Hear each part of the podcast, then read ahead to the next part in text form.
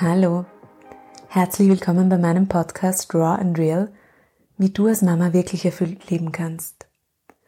Mein Name ist Ruth, ich bin Gründerin des Mastermom Coaching Programms für Mütter und ich freue mich sehr, dass du heute hier bist. Auf diesem Podcast geht es um dich und wie du mit viel Leichtigkeit und Energie Mama sein kannst.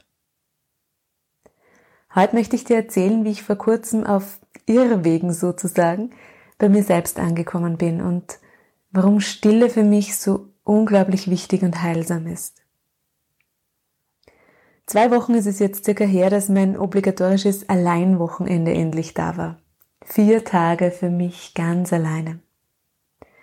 Eigentlich habe ich dieses Wochenende schon für den März geplant gehabt und hätte es da auch schon durchaus brauchen können. Aber dann kam, wie wir alle wissen, Corona und äh, ich musste es verschieben.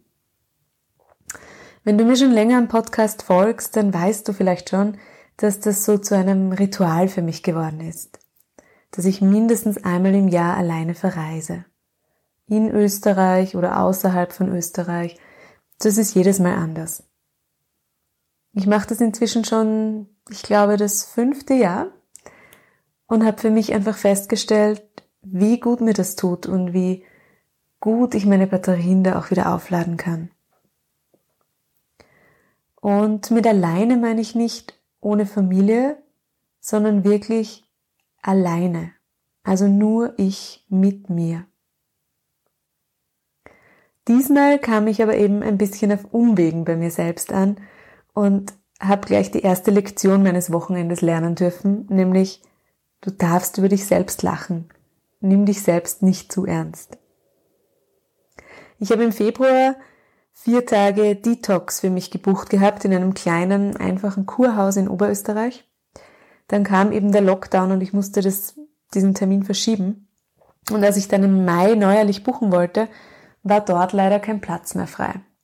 Dafür aber im Schwesternbetrieb sozusagen circa 60 Kilometer entfernt. Ich habe mir gedacht, okay, egal, eigentlich will ich ja vorrangig einfach Ruhe tanken, für mich sein und dann eben dort ist ja eigentlich wurscht. Ich habe also dort gebucht, habe dann eine neue Buchungsbestätigung bekommen.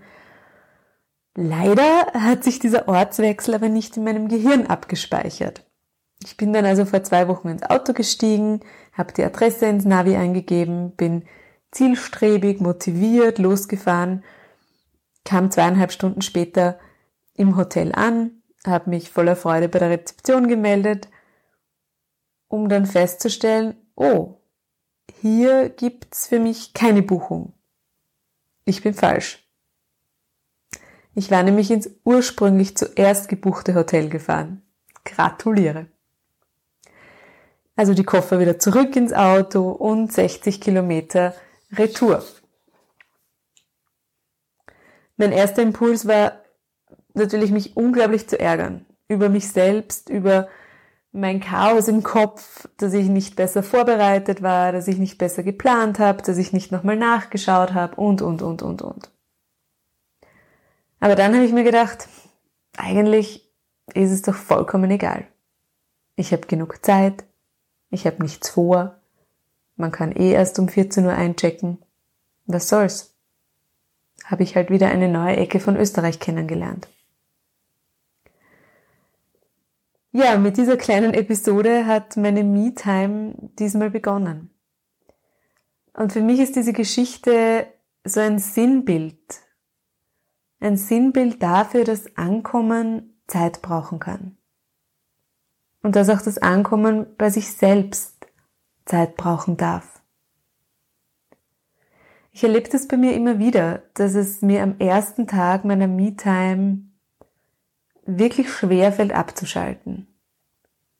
Dass ich nicht ständig an die Kinder denke oder an die Arbeit oder an Dinge, die noch erledigt gehören, an To-Do-Listen.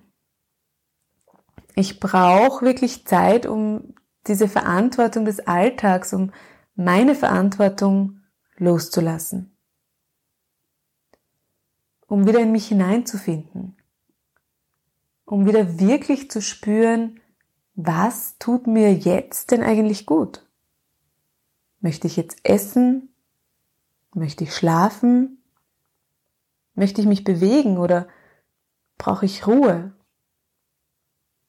Wie fühle ich mich denn eigentlich gerade? Bin ich müde, aufgeregt, entspannt, fröhlich? Es braucht Zeit, um mit meinen Bedürfnissen wirklich wieder in Kontakt zu kommen. Weil ich es natürlich in meinem Alltag, so wie die meisten Mamas, anders erlebe, als wenn ich dann alleine bin. Es braucht auch Zeit, die eigenen Gedanken wieder wahrzunehmen. Wahrzunehmen, was kreist denn da eigentlich so in meinem Kopf herum? Was beschäftigt mich? Was bewegt mich? Und irgendwann, meistens so am zweiten Tag, kehrt dann wirklich Stille ein. Im Kopf, im Körper, es wird einfach ruhig. Nur ist es beim ersten Mal gar nicht mal so angenehm. Denn ganz ehrlich, wie oft haben wir denn im Alltag als Mama ganz ruhige Stunden oder Tage hintereinander? Und wenn es mal ruhig ist, ich kenne das so von mir, dann schnappen wir uns auf das Handy, rufen jemanden an, surfen im Internet, begeben uns also wieder aus uns heraus.